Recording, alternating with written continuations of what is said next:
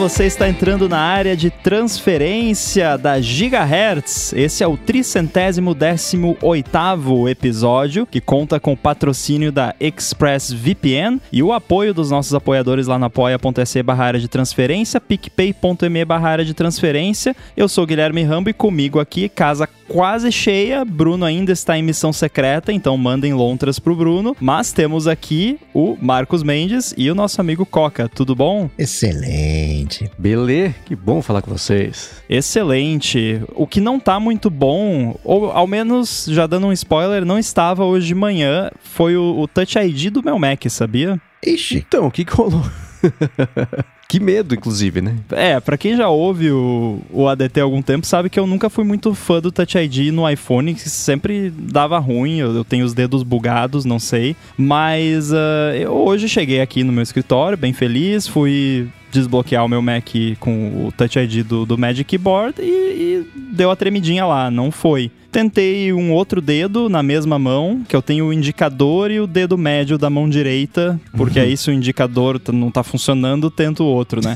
é, se o indicador não tá funcionando, eu uso o dedo médio para xingar o Mac e ver se ele desbloqueia. Mas enfim. Ou se a mão tá suja. Pode ser. Não foi, aí tá, vou digitar a senha aqui, feito um animal, fui lá, digitei, continuei trabalhando, daqui a pouco eu precisei usar o Touch ID para alguma coisa, não funcionou. Eu, não, peraí, o que que tá acontecendo aqui? Aí eu fui olhar pro meu dedo e eu descobri uma coisa muito curiosa. Inclusive. Ai, meu Deus.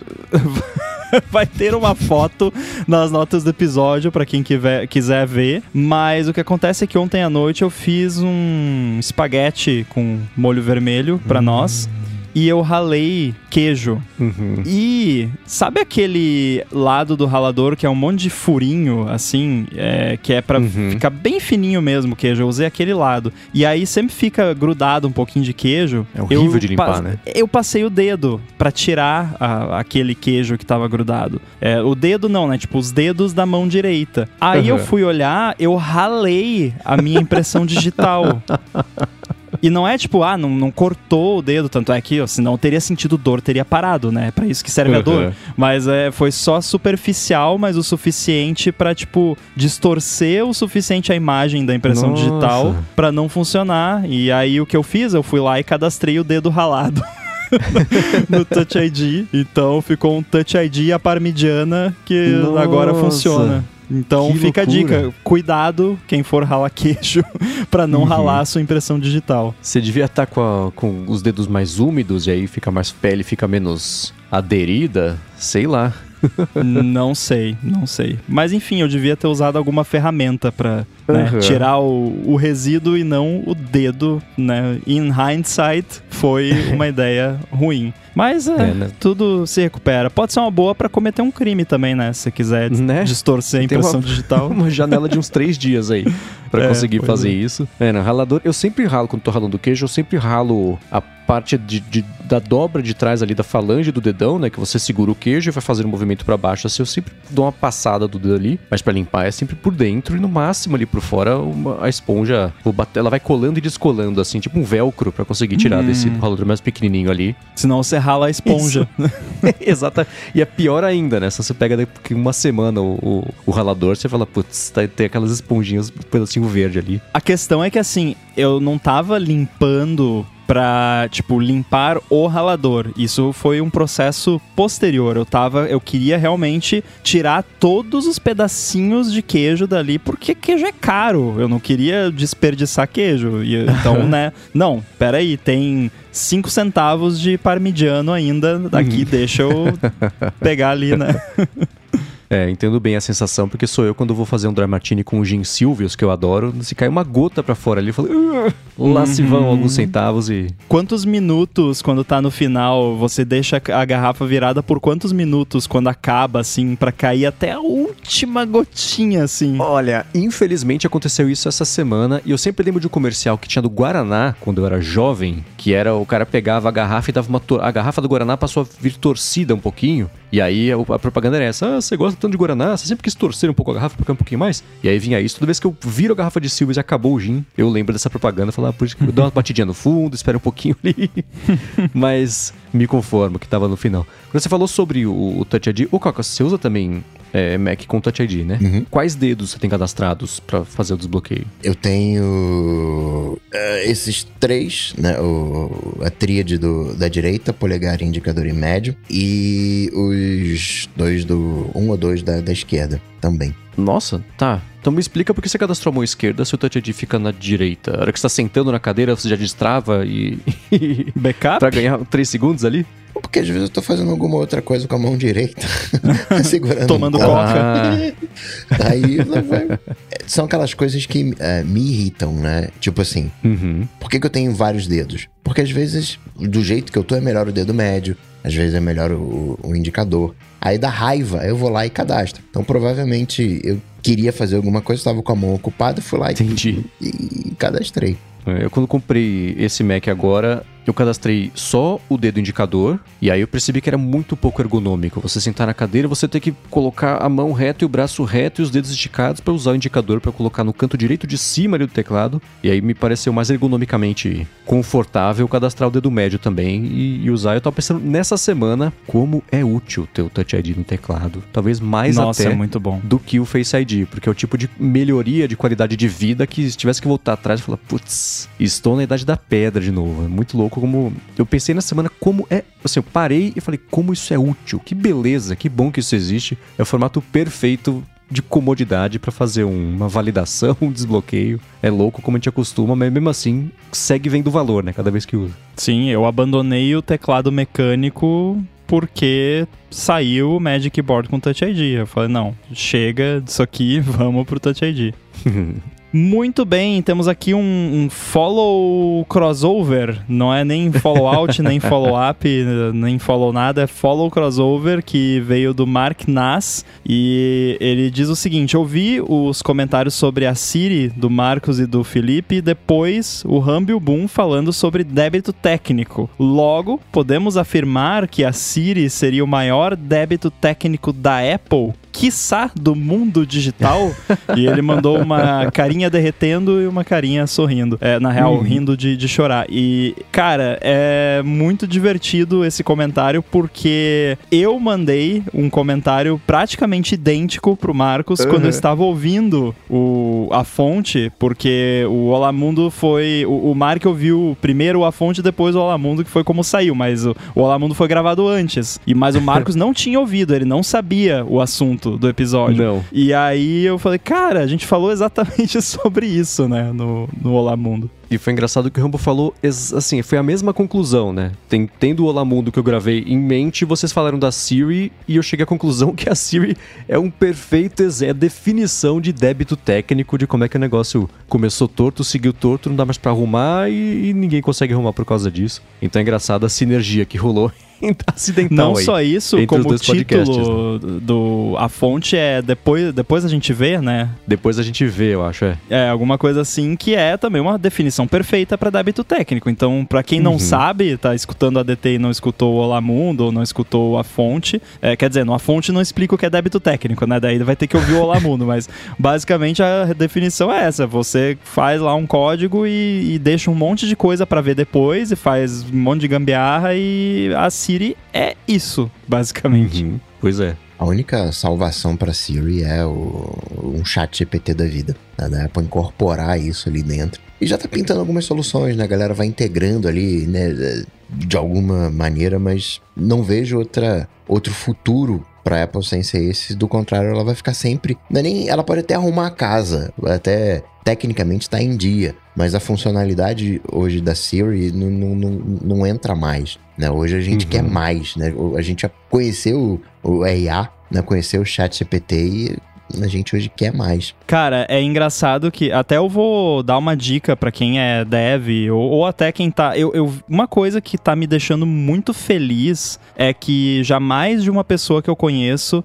veio me mostrar e me relatar coisas que conseguiu fazer com programação usando essas IAs. Pessoa que não é programador. E aí eu, eu Uhum. olho assim, cara, que legal. Tipo, a pessoa não sabe programar, mas usou a AI pra aprender o que precisava aprender para fazer a parada que queria fazer com AI, né? Que é, é uma recursividade muito maneira, mas eu vou deixar dica para quem tá indo mais a fundo nisso, né? A gente fala aqui da ah, solução para Siri é isso, alguma coisa assim. E aí eu comecei a pensar nisso porque eu tô fazendo um projetinho que envolve Chat GPT, que em um futuro episódio a gente fala mais sobre ele. E aí eu pensei como que eu poderia adaptar isso para fazer tarefinhas estilo Siri da vida, né? Aí eu pensei, ah, por exemplo, previsão do tempo, porque o, o chat GPT não sabe onde eu tô, não sabe que dia que é, não, ele né, é um modelo de linguagem. Mas aí eu pensei, eu posso perguntar para ele, ó, essa mensagem aqui, a pessoa tá perguntando sobre o clima? E se a pessoa tá perguntando sobre o clima, qual é o, o local que ela perguntou? Para que dia? Ela quer saber se vai chover ou não? Ela quer saber da temperatura? Um monte de instruçãozinha pro chat GPT. Me dá uhum. isso tudo em, em JSON, que aí fica fácil de eu programar aqui chamar uma API de clima. Ah, beleza, tá aqui, é, localização é Florianópolis, o dia é tal dia de março e é isso. Aí Beleza, vou chamar uma API de clima. Tá, a API de clima me deu lá um, um JSONzão lá com temperatura, se vai chover, um monte de coisa. Tá, agora, ó, tá aqui um, uma descrição em JSON da, do, do clima. Agora, cria uma mensagem bonitinha respondendo a pergunta do, que eu fiz. E ele, cara, funciona. E você pode fazer isso para N tarefinhas, tipo criar lembrete, criar timer. Você pega um input em linguagem natural que foi enviado para o Chat GPT e pede para o Chat GPT te devolver aquilo de uma forma estruturada que você com o seu software consegue responder ao que o usuário pediu, que é basicamente o que eu estou fazendo nesse projeto. E eu já vi outras pessoas fazendo coisa parecida, então é algo que dá para fazer e que funciona bem pra caramba. Tipo, é, é, bizarro, cara. Um negocinho que eu fiz rapidinho e funciona melhor que a Siri em, em, vários aspectos, assim. Claro que o trabalho pesado quem fez foi a OpenAI, né? Mas, mas você saber aplicar esse modelo para essas tarefinhas mais estruturadas é o pulo do gato aí que eu não tinha visto ainda e que agora eu tô sacando. Uhum. E tem uma coisa que assim, o que o Coca comentou que a Apple tem que adotar algo assim para consertar a Siri e assim, se da noite pro dia a Siri passar a funcionar perfeitamente como é a promessa dela hoje, ainda assim já vai ser insuficiente versus as outras coisas que estão acontecendo, né? Não basta ela passar a funcionar perfeitamente, ela tem que evoluir, né? Correr uhum. atrás do estrago que foi feito nos últimos seis meses, levando em conta que os últimos 11 anos também foram numa marcha lenta aí, né? Então é um desafio dobrado e eu comentei no A Fonte e vou reafirmar aqui, é é, é, me parece impossível que não tenha uma história sobre isso na WWDC, porque é, é, é, muita admissão de derrota se tiver alguma coisa assim. Por outro lado, eu acho que eu falo isso toda WWDC usando algum tema de desculpa e a gente sempre sai, eu saio sempre frustrado com a Siri por conta disso, né? Então pode ser que venha e vá embora da WWDC e não tenha um pio a respeito disso, o que seria tão triste quanto provável no fim das contas, né? Olha, é é, de, é fácil falar, até, e é uma tendência de programador falar, não, joga tudo isso fora aí, reescreve tudo e tal. Mas se eu tivesse em alguma posição de, de tomar uma decisão dessas lá na Apple e não existisse, sei lá, digamos, há seis meses atrás, quando essa coisa de AI, de linguagem natural começou a, a bombar mesmo, se já não tinha algo encaminhado lá dentro, eu faria o seguinte: ó, galera da Siri, continua aí como tá tudo desenvolvendo do jeito que tá, vamos juntar aqui e vamos criar um Skunkworks, né? Um projeto uhum. do zero, esquece Siri, Siri nunca existiu. Como que a gente faz um assistente virtual que tenha a qualidade de compreensão e de linguagem disso aqui e que execute as tarefas que hoje em dia a galera pede a carangueja para fazer. Não precisa fazer tudo o que ela faz de, em termos de tarefa concreta. Vamos começar com o mais simples, o timer. Como que a gente faz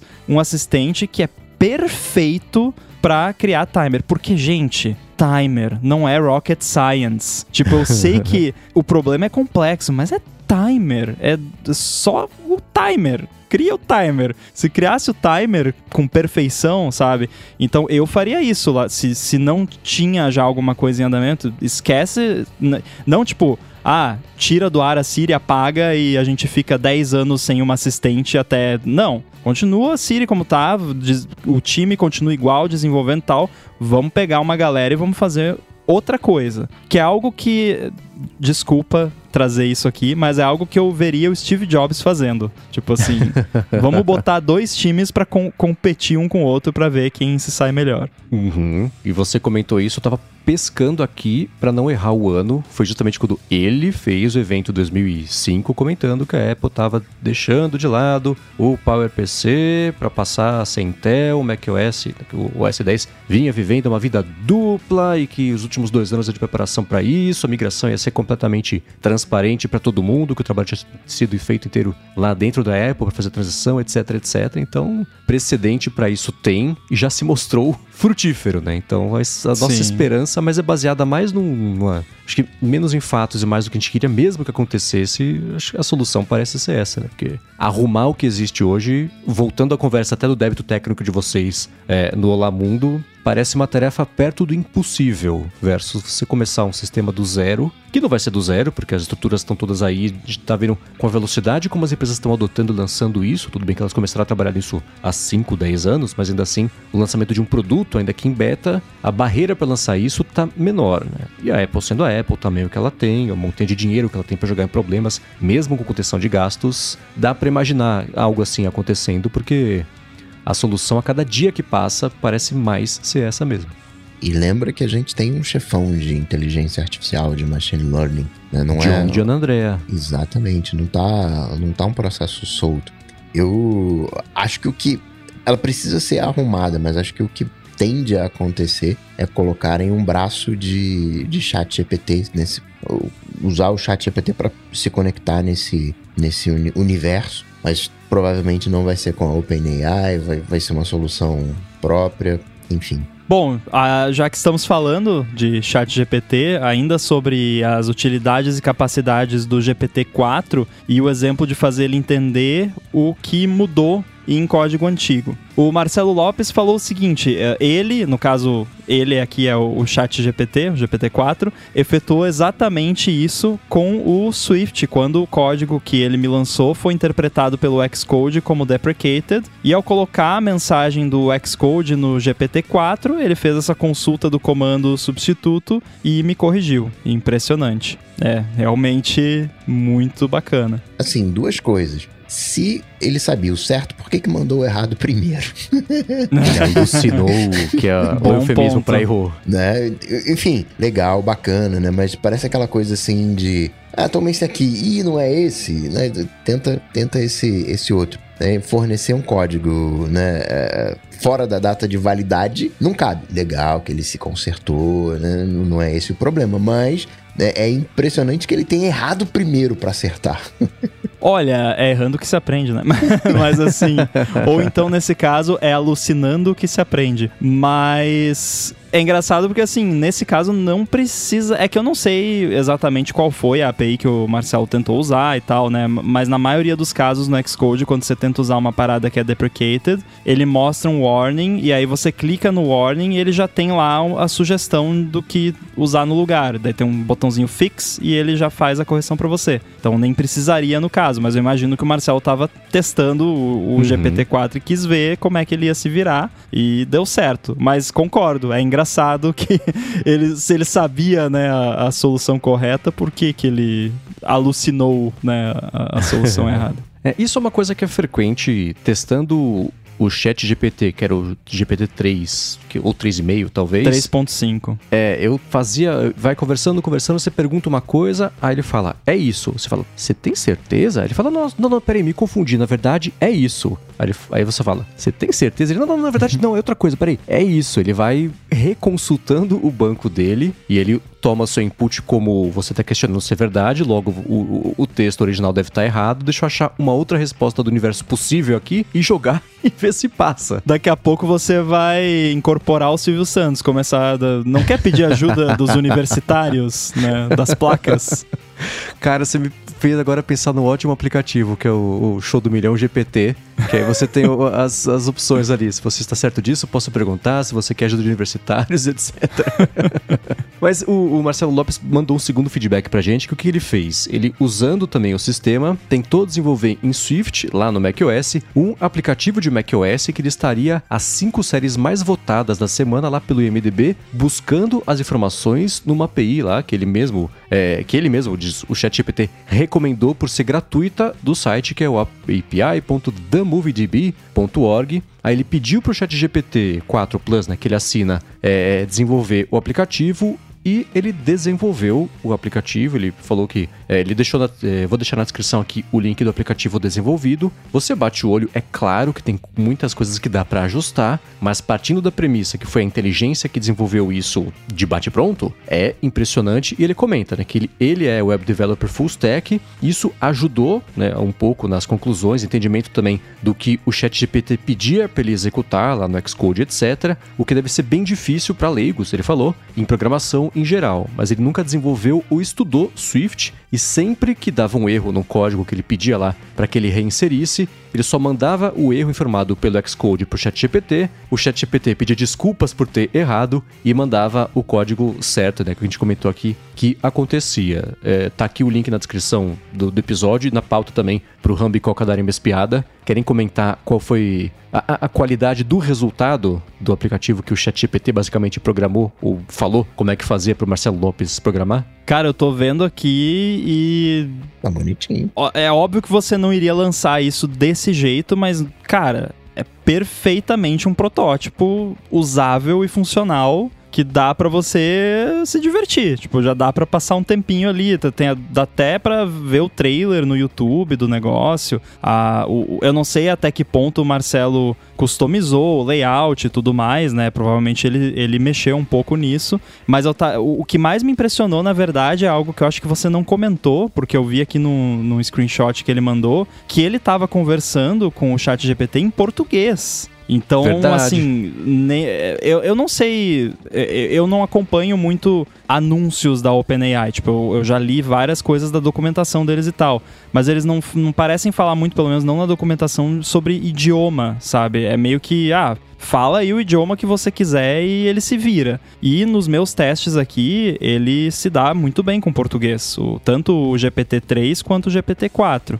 Mas eu fiquei impressionado em, em, em, saber que, além de tudo isso que nós estamos falando aqui, a conversa que ele estava tendo com o chat GPT era em português. Uhum. É, o GPT-3 dava suporte a 10 idiomas, incluindo o português. O GPT-4 eu não tenho certeza. Mas eu descobri isso na tentativa e erro, na verdade, porque quando eu ganhei acesso ao chat GPT, eu comecei a conversar em inglês, inglês, inglês. Falei, deixa eu testar uma coisa. Perguntei em português e ele respondeu. Eu falei, olha. Né? Uhum. Mas é louco porque nesse caso você tem que necessariamente passar pelo inglês para fazer a programação das coisas, a estrutura, a sintaxe Sim. acaba sendo em inglês, né? Então o risco de dar errado dobra, né? Porque você tem dois idiomas aí gerados por uma uhum. inteligência que você fala, tem certeza? Vai falar, não, não tenho, deixa eu jogar outra coisa aqui e ver se passa, né? é incrível ter dado certo. Vale lembrar, né, isso até o, o o Rambo falou, né? Ah, que meus amigos é, que não sabiam programar fizeram aplicativos. Eu tenho um pouco de dificuldade de acreditar 100% nisso, porque alguma noção você tem que ter. Né? Você tem que saber que existe né, um conceito de API, né? até a maneira como é, é construído. É, ele, né, como web developer full stack, foi lá orientando. Ele não sabia o Swift, mas conseguiu fazer uma coisa no, no Swift. Ele conseguiu fazer algo que ele conseguiria fazer com a ajuda do Google. É, só para dar a perspectiva da história. Muito provavelmente, alguém que não sabe o que é programação não vai conseguir fazer um programa. É. Só para deixar bem claro, você tá colocando palavras na minha boca, seu Coca. Eu, eu não falei que era pessoas que não sabiam o que é programação. falei pessoas que não são programadores. É diferente, né? É, no, no caso, são pessoas que têm noção do que é programação, obviamente, porque senão não iam nem estar tá indo atrás disso. Mas são pessoas que nunca programaram, tipo, nunca escreveram código na vida, né? Sabem, tem uma noção ali. É, uma dessas pessoas pessoas trabalhou por muito tempo com UX, então conhece termos e, e, tudo mais, mas ninguém é programador, mas também não é, tipo, programação é de comer, né? Não é, não é assim também. Ou de pôr no cabelo. Quando a gente tem acesso ao Google, dá pra gente né, fazer uma Atari, né? Dá, dá, dá para fazer tudo. Porque tem tutoriais, tem guias, só que você precisa das ferramentas, você precisa da, da habilidade. Então eu vejo ainda o chat GPT como um facilitador do processo, mas você tem que ter alguma familiaridade com o processo. Né? Acho que são poucas as profissões que realmente, sei lá, tradutor, é, é, redator talvez também, né? revisor de, de, de texto. Essa galera, acho que o chat GPT vai conseguir é, suplantar melhor mas para outras profissões nesse exato momento, ainda precisa ter uma familiaridade. E quando você tem essa familiaridade é fantástico, porque Sim. eu tô usando cada vez mais. É, eu já usei bastante o Copilot. É até muito engraçado, porque desenvolvendo essa paradinha que eu tô fazendo que envolve o Chat GPT, eu tô fazendo o back-end em TypeScript e usando o GitHub Copilot. Então é meio que o Chat GPT ajudando a criar uma parada que usa o chat GPT, né? Essa recursividade é sempre divertida. para quem é programador, né? Óbvio. É, mas, cara, é muito bacana. E, e é, é, muito bom, como a gente falou, no caso da, da programação, para quem já, já é programador tipo eu, é, faz coi as coisas chatas para você. Hoje eu precisei de uma expressão regular para um negócio lá. Ah, escreve aqui para mim uma expressão regular para funcionar com isso aqui. Que expressão regular é chato, ninguém quer escrever na mão. Aí ele foi lá, fez. Claro que eu fiz N testes, fui né, fiz todo um, um aparato em cima depois para garantir que isso ia funcionar de fato, né? Não, não fui confiando cegamente, mas no caso ali ele tinha acertado e com poucos ajustes eu consegui usar a solução dele que teria sido chato e eu teria levado muito mais tempo para fazer uhum. na mão. E o bom também é que elimina a necessidade de um um skill que eu sempre coloquei como muito importante para quem quer seguir carreira de programador. Continua sendo, mas está diminuindo a importância que é saber procurar coisa no Google. Porque procurar o que a solução para o que você procura no Google é uma arte também. É, assim como né, a gente falou de engenheiro de prompt, tem engenheiro de busca de Google, né? Tanto é que tem aquele site Let me Google that for you, né?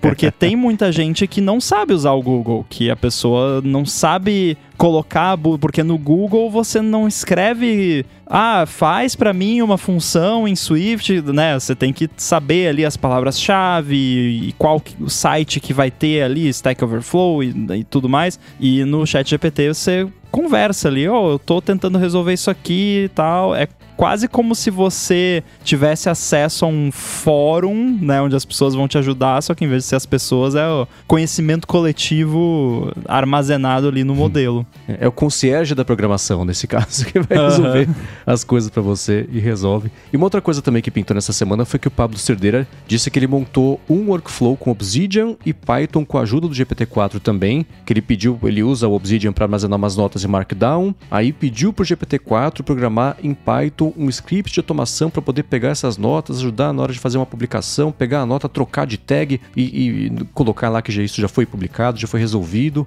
Usou também com a ajuda do GPT-4 para fazer essa automação rodar de tempo em tempo numa segunda máquina que ele tem lá e etc. E uma segunda coisa também que ele usou foi para fazer gráficos que tem, tinha uma planilha de Excel com os horários trabalhados para cobrança de uma equipe de, de, de advogados e advogadas e pediu para ele já resolver isso aí e fazer gráfico. O gráfico não ficou bacana. Ele falou, putz, não, ficou feio, faz mais bonito. Aí ele pegou uma outra fonte, fonte não de, de palavra, mas Aumenta assim, o logo. Outro... É, tipo isso, né? Para fazer o gráfico mais bonito. E ele falou que, nesse caso do planilha, não passou nenhum dado sensível ou específico. Ele foi descrevendo só o formato dos dados de um jeito bem genérico. E ele fez o código às cegas. Ele precisou fazer um outro ajuste lá que ele esperava que as datas viessem no formato, ele tinha em outro, etc. Mas resolvido isso aí, ele conseguiu fazer tudo isso também já com a ajuda do Chat GPT. E ele concluiu assim, né? Eu tô usando a versão paga dele e esse tipo de coisa é o que faz ele se pagar, porque o tempo que ele gastaria fazendo isso sem a ajuda do Chat GPT para o ponto do Coca, né? Você consegue fazer isso? Sim, consegue. Leva 10 vezes o tempo? Leva. Quanto vale o seu tempo? Vale a pena você assinar e economizar isso para usar o seu tempo em outra coisa? Então, entra exatamente nessa questão esse feedback mandado pelo Pablo, que eu achei bem interessante também. Muito bom. De novo, o Pablo tem noções de Python, tem noções para fazer o gráfico, ele usou lá o Seaborn. Então, é, não é um se vira, é eu eu sei fazer. Só que eu não quero. É tipo, não tem aquela coisa de flanelinha de, de Photoshop que o Mendes fala, né? Então a gente acaba sendo flanelinha do chat GPT. Não, mais pra direita, mais pra esquerda, faz melhor. Uhum. Você tem que saber, ou, ou pelo menos hoje, você tem que ter noção do, do que você tá fazendo. Sim. Eu quero saber o seguinte: será que todo mundo lá vai receber o pagamento direitinho, com o valor correto? Manda um follow-up up pra gente ver. Um falou upper. É, a Adobe anunciou nessa semana o Firefly, que é basicamente o Dali ou o Stable Diffusion deles lá, que eles usaram imagens não de artistas e a coisa que poderia ser registrável para treinar o modelo e a galera usou só as imagens que estão lá já no, no Get Images da própria Adobe para fazer. Behance. E vai e vão e, e já vão dar acesso a isso, etc. Eu quero e foi uma coisa que a gente comentou logo no comecinho, né? Parece que foi há tanto tempo, mas foi agora, mas ainda assim a ideia era incipiente. Quando a Adobe fizer isso, vai ter que ser anunciado com muito cuidado para não é, é, afugentar, rejeitar justamente a galera que depende disso, né? Os artistas que trabalham com produtos da Adobe para, enfim, ganhar dinheiro. Então, eles esse dia chegou, eles anunciaram isso, não vi uma rejeição muito grande, porque por outro lado, o mercado está entendendo justamente esse conceito de que é uma ferramenta que pode até substituir um ou outro trabalho, mas ainda assim vai agilizar e melhorar o trabalho de quem sabe o que está fazendo com isso na mão para chegar num resultado bom, bonito e rápido, que é o sonho de toda agência. Só o barato que eu não sei como é que vai ficar, mas ainda assim, é, é, isso rolou nessa semana e eu aposto que a evolução disso vai ser gerar, por exemplo, um, sei lá, um cenário, quero um pôr do sol dramático e vai gerar bonitinho lá um PSD com camadas para você ajustando como você quiser ou com a ajuda do assistente ajustar isso para você. Eu aposto que essa vai ser a evolução, mesma coisa que o Illustrator, por exemplo, para gerar ilustrações também, mas isso tô tirando da minha cabeça aqui, não é? Não faz parte do anúncio da Adobe, que é o Adobe Firefly. Vou deixar na descrição aqui para quem quiser saber mais. Até já tem um estilo AI de alguma maneira, né? Não vou falar com Uhum. o devido nome, né, como o Mendes faria, mas os tons terrosos, aquela, aquele alto contraste de cores, né, já tem um estilo, se você consegue olhar para as imagens geradas, tem ali um, um, um conjunto de cores, sei lá, né, tem, tem uma vibe aquele negócio, e já tem uma galera chamando, né, dando nome para essa, essa vibe, né, já um, um conceito artístico até. E eu acho que é bem isso, né? Teve um momento que a gente passou da máquina de escrever para o computador. As profissões acabaram? Não acabaram, melhorou ali, né? De alguma maneira, você pode colocar qualquer pessoa que consiga escrever na frente de uma máquina de escrever, só que ali não vai sair uma peça de Shakespeare, né? Porque precisa saber é, escrever. Eu acho que o chat GPT né, é exatamente isso, né? É um- é uma nova fase desse uso de, de computador como uma ferramenta, mas não como um- um substituto. É, eu acho que no caso da Adobe, por exemplo, que eles já têm um, o Behance, que é o Get Images deles, é uma questão que eles podem ter lá, ó, aqui tá o, os termos de uso e aqui nos termos de uso tá dizendo que a gente vai poder usar as imagens que você envia, eu não sei quanto, mas deve ter milhões de imagens lá, e o, o bacana, de novo, né, voltando à questão da recursividade que eu mencionei, quando você treina esse tipo, esses modelos, vários tipos de modelo de machine learning, você pode usar, às vezes, outro modelo, ou então o, o próprio modelo ou algum algoritmo para aumentar o seu dataset, distorcendo os inputs. Então, ah, eu tenho essa imagem, pega e, e bota de cabeça para baixo. É, preto e branco, inverte as cores. E aí você cria mais variação no, no seu input, que foi algo que eu usei também nesse projeto que eu tô fazendo, por exemplo, negócio de. Ah, eu preciso saber se o usuário tá perguntando sobre o clima. Eu usei o chat GPT para gerar input para eu treinar um modelo no Create ML da Apple, que basicamente eu dou uma mensagem e ele me diz a categoria de tarefa que aquela mensagem tem. Então eu falei para ele: "Ah, gera aí 10 exemplos de perguntas sobre o clima que um usuário faria para um assistente virtual". E aí fui fazendo isso, criei alguns meus e aí perguntas aleatórias e tal e consegui um modelo que funciona. né? Então você usando AI como input para AI. Você falou de flanelinha de Photoshop, eu lembrei que eu vi essa semana é um é, chama Brandmark que gera, né, diz que é AI, mas não sei até que ponto usam esses modelos. E aí eu gerei aqui alguns logos para gigahertz que foram gerados com, com esse negócio aqui. Eu, eu vou mandar depois para vocês, a gente de repente bota aí nas notas Uh, do episódio. Que legal. Muito bem, feitos esses follow-ups e comentários, a gente vai falar agora sobre o TikTok banido amanhã, né? Que é o assunto que tá em pauta aí já tem algum tempo e, e tem dado uma esquentada ultimamente.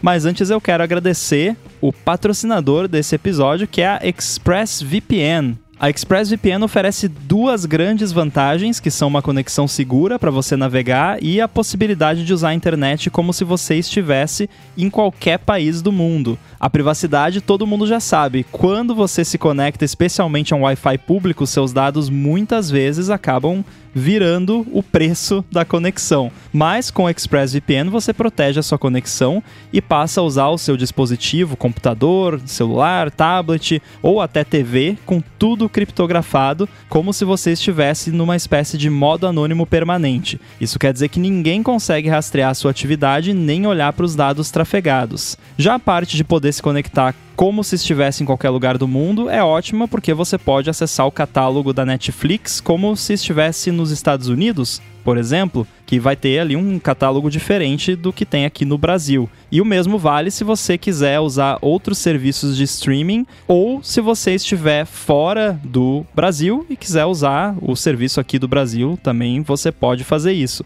E vale também, claro, para outros tipos de serviço, como música também. E com ExpressVPN você vai lá na lista de uns 100 países que ela oferece, pode ativar lá Brasil, Estados Unidos ou qualquer um dos países suportados. Uma preocupação que muita gente tem com VPN é sobre a velocidade da conexão, e isso é uma coisa com a qual a ExpressVPN também se preocupa. Por isso, ela oferece uma conexão rápida, sem atraso, estável, confiável e, é claro, segura. Para conhecer melhor a ExpressVPN, faz o seguinte, acessa lá expressvpn.com/adt e com esse link você vai ganhar 3 meses grátis na assinatura do plano anual. Você tem 30 dias para testar também e ainda por cima assinando por meio desse link você ajuda aqui o podcast. Então acessa lá expressvpn.com/adt, garante os seus 3 meses de graça na assinatura do plano anual e começa a navegar pela internet de forma segura, sem ninguém bisbilhotando que você faz. O link também está aí nas notas do episódio. Muito obrigado, ExpressVPN, pelo patrocínio de mais esse episódio do ADT e pelo apoio a toda a Gigahertz. Valeu. Obrigado, ExpressVPN. Muito bem, TikTok sendo banido ou não, quem sabe? é, Mendes, você que é o nosso resumidor oficial de notícias, fa faz pra gente aí um apanhado do, do, do que tá rolando. Nossa, vamos lá. O começo dessa história, por que ela faz parte da pauta hoje? Porque amanhã, em relação ao dia da gravação, então quinta-feira, entre a gravação e a publicação do episódio, basicamente, o CEO do TikTok, um cara chamado Shao Chu, vai fazer um depoimento lá frente a uma parte do Congresso americano, que é o Comitê de, de Comércio, Energia e etc., para falar sobre os riscos e os medos que os políticos e, em menor grau, a população americana tem sobre a possibilidade do TikTok ser usado como uma ferramenta de espionagem para a China, uma ferramenta de subversão das mentes maleáveis da juventude americana contra o governo e etc, etc. Para contra-atacar isso, né, e tentar fazer já um, sei lá, um contra-ataque profilático, especialmente para esse depoimento, o CEO do TikTok, que é um cara que eu aposto que ninguém, assim, ninguém não, mas pouca gente tinha visto até hoje, pouca gente sabia o nome dele até hoje, apareceu lá, ele publicou um TikTok, ó, gente, vejam bem, tô aqui em Washington, ó que legal. E poxa, vejam só, 150 milhões de americanos usam já o TikTok. Isso é metade da população americana. São 5 milhões de comércios, pequenos negócios, negócios de médio porte que dependem do TikTok, mesma conversa do Facebook, né? Dependem do TikTok para existir, ganhar dinheiro e etc. Você tem uma economia toda de influenciadoras e influenciadores que depende também do TikTok e a gente está sob risco de banimento, então a gente quer que. Eu gostei, o tio- o CEO falando, a gente gostaria que vocês me mandassem aqui nesse TikTok os seus comentários de por que, que o TikTok é uma maravilha para vocês, o que, que vocês gostam, quais são as preocupações que vocês têm a respeito do banimento e etc. E essa conversa do banimento do TikTok não é nova, né? Desde a administração do Trump rolava essa história de banir o TikTok, o Trump tentou, e assim como tudo que ele faz, de um jeito bem atrapalhado,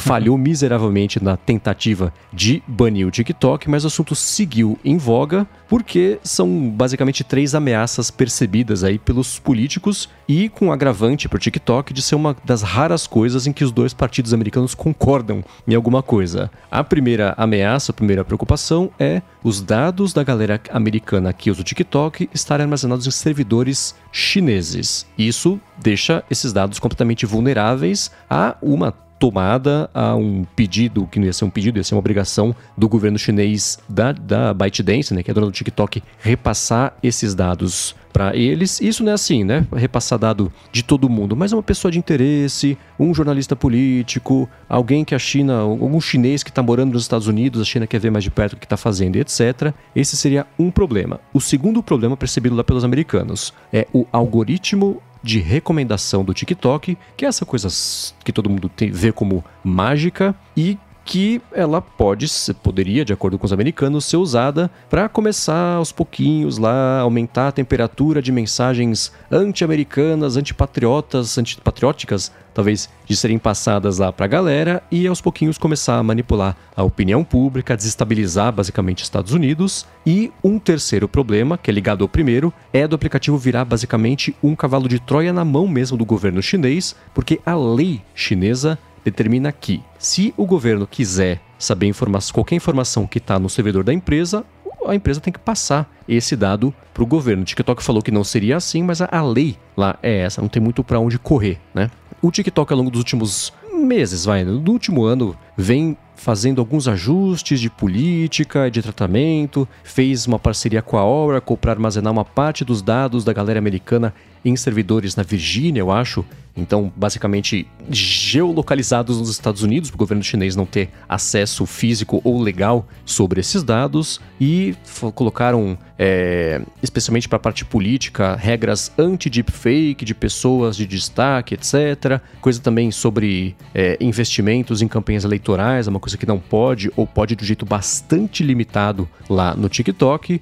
E eles mais recentemente também fizeram uma, um pacote novo de propostas que foi de não só armazenar os dados lá em servidores da, da Oracle nos Estados Unidos, deixar o algoritmo também de recomendação na mão da Oracle e ainda assim ter pessoas fazendo ali uma análise de, de uma auditoria, basicamente três pessoas aprovadas pelo governo americano para ficar de olho em tudo, se o cumprimento da regra do dado e do algoritmo estava sendo feito e os, o, os Estados Unidos falaram não, isso é muito genérico ainda, não é nada restrito, não queremos que isso aconteça. A gente vai sim investigar vocês e vocês estão sob risco de serem banidos. E em meio a isso tudo, o TikTok sempre falou: não, gente, somos inofensivos, nada disso vai acontecer, vocês estão paranoicos, está tudo no campo das possibilidades, etc. Mas do ano passado, no finalzinho do ano passado, veio a público um caso de dois jornalistas que tiveram dados como, por exemplo, IP e aí fica amplo, né?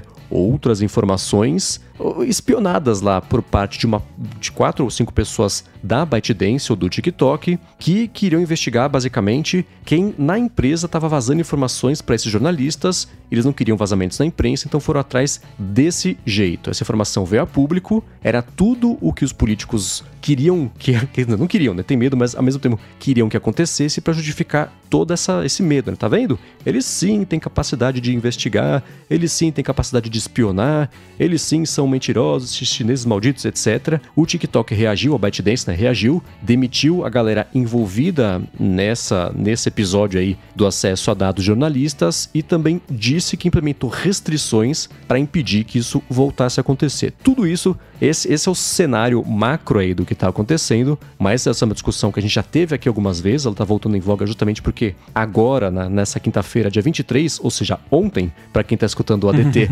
agora na sexta-feira, tem esse depoimento. A gente, com base no depoimento de faz uns dois, três anos já, do Mark Zuckerberg lá, frente a esse mesmo comitê nos Estados Unidos, já sabe o que vai acontecer. Vai ser político, engraçadíssimo. É, os políticos vão tentar ali fazer parecer muito mandões para virar um clipezinho para viralizar no Instagram e no TikTok, ironicamente, para mostrar que é todo mundo muito assertivo. Ali cada um vai tentar sair é, é, bem na fita por 15 segundos para ser uma coisa compartilhável. E de fato, na prática, eu acho que nada vai acontecer. Que é do, assim, o CEO do TikTok não vai conseguir convencer ninguém de nada, porque todo mundo vai chegar lá já com a ideia feita sobre o que tem que acontecer com o TikTok. E do lado do TikTok, eles também vão falar assim: puxa, veja bem, se a gente tiver que mudar a operação, vai ficar insustentável. Isso vai ficar até os 45 do segundo tempo, quando magicamente, na véspera do banimento, eles vão achar um jeito de conseguir cumprir as regras, determinações, ceder um pouquinho um lado ou do outro, mas o cenário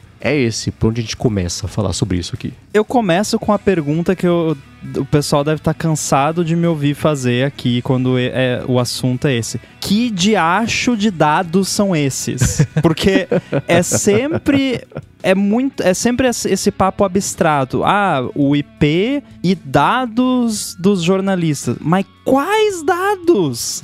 tipo, isso é meio importante, sabe? Assim, ah, o Rambo acessou o IP e outros dados de usuários do Chib Studio. Tá, que dados? O, qual é o cabelinho que a pessoa usou no bonequinho, né? No caso do Chib Studio. Então, isso que eu queria saber, porque a impressão que eu tenho é, sobre é, é, esse essa informação dessa investigação interna que o TikTok fez para tentar descobrir quem é que estava vazando coisa para jornalista foi o seguinte: ah, esses jornalistas aqui que estão publicando essas coisas, olha só, eles usam o TikTok. Hum, que interessante. Vamos olhar aqui a conta deles. Ah, olha aqui, ó, o IP que ele acessou, o TikTok, é aqui assim. Vamos ver se tem alguma relação com o IP de algum funcionário do TikTok, que daí de repente a gente consegue fazer uma correlação para descobrir quem é que está se comunicando com esse repórter. Porque é óbvio, pelo menos para mim é óbvio, que o funcionário que tá vazando coisa do TikTok pro repórter não ia estar tá falando com o repórter pelo TikTok.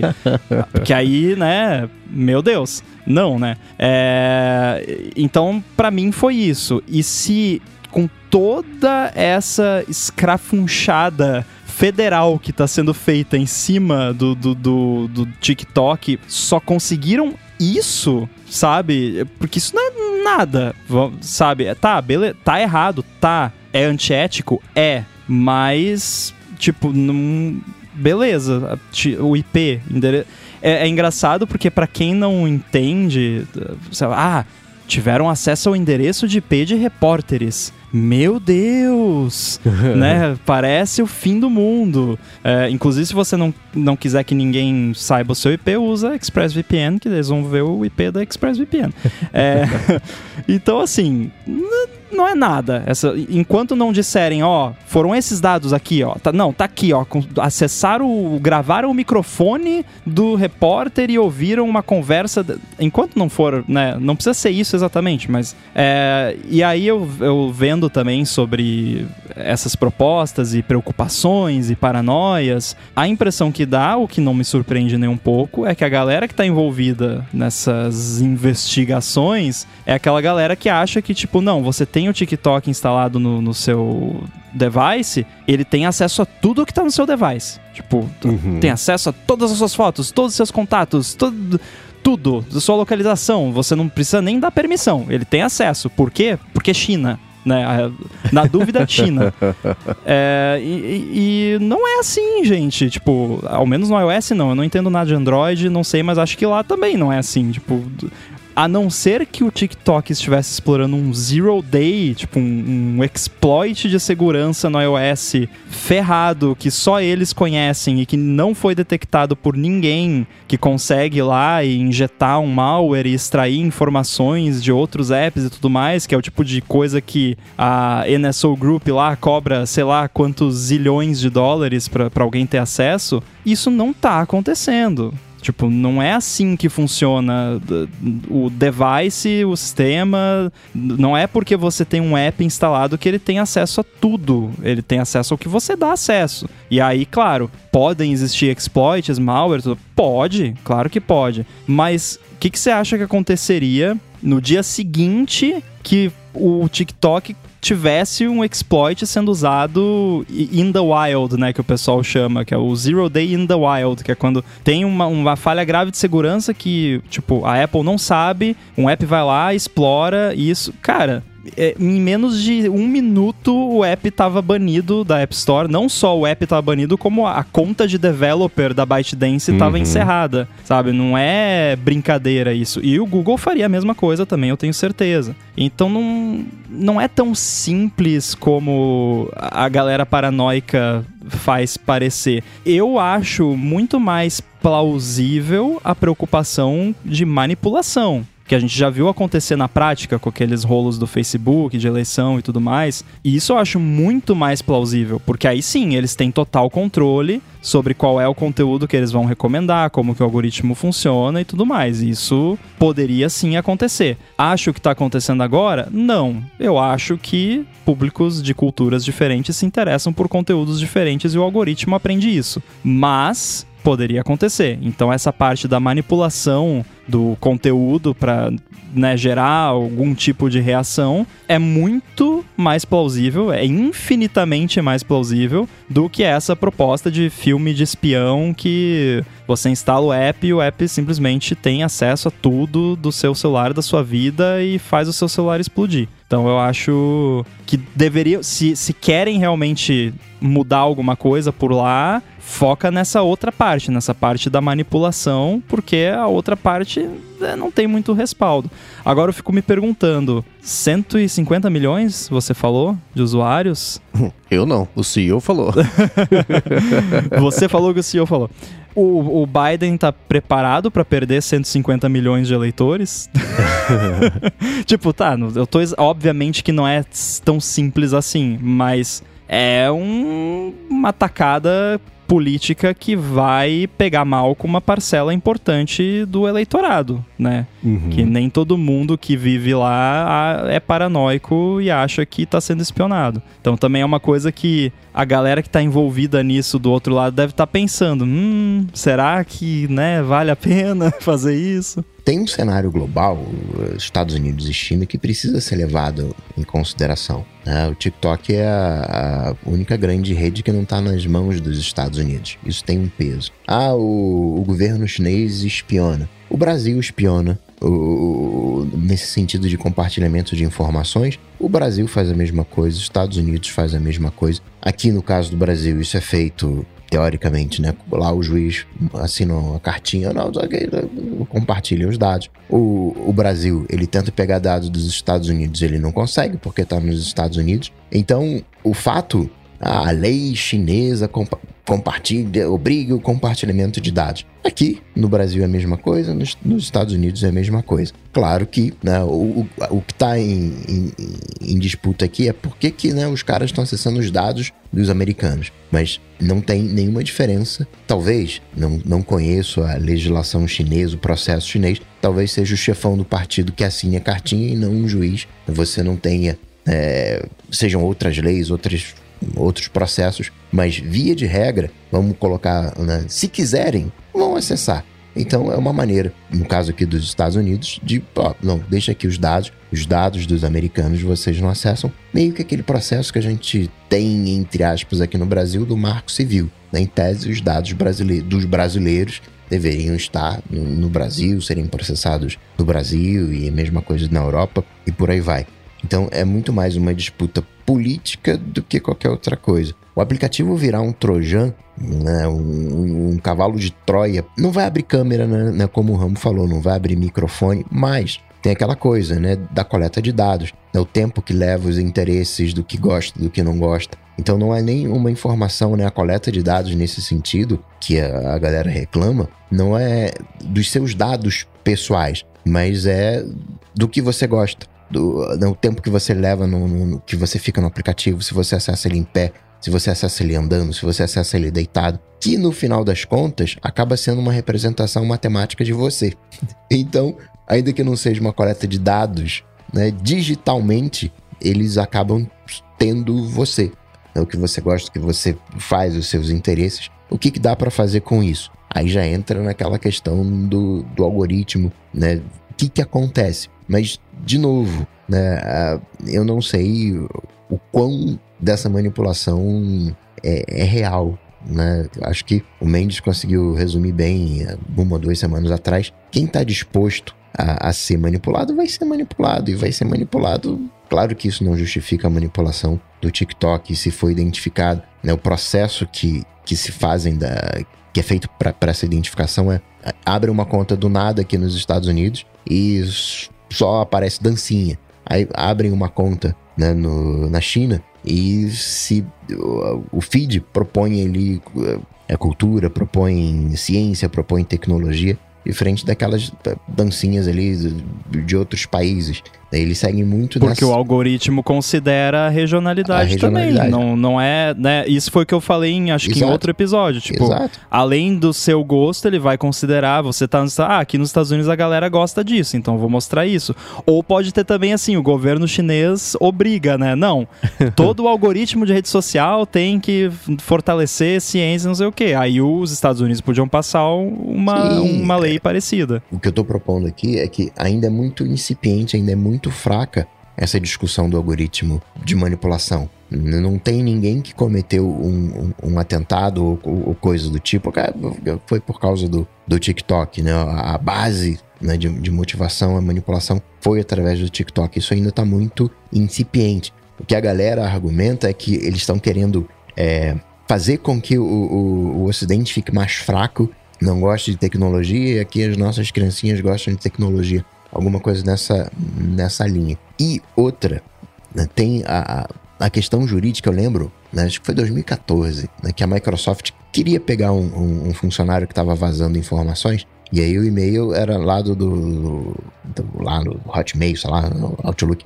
E aí pediu lá para a justiça, justiça, eu queria abrir aqui esse e-mail aqui para pegar as informações, porque no tal fez a justificativa, o juiz falou: "Cara, esse e-mail não é teu. Por que, que eu vou ter que autorizar você a abrir um negócio que é teu?" Se resolve aí.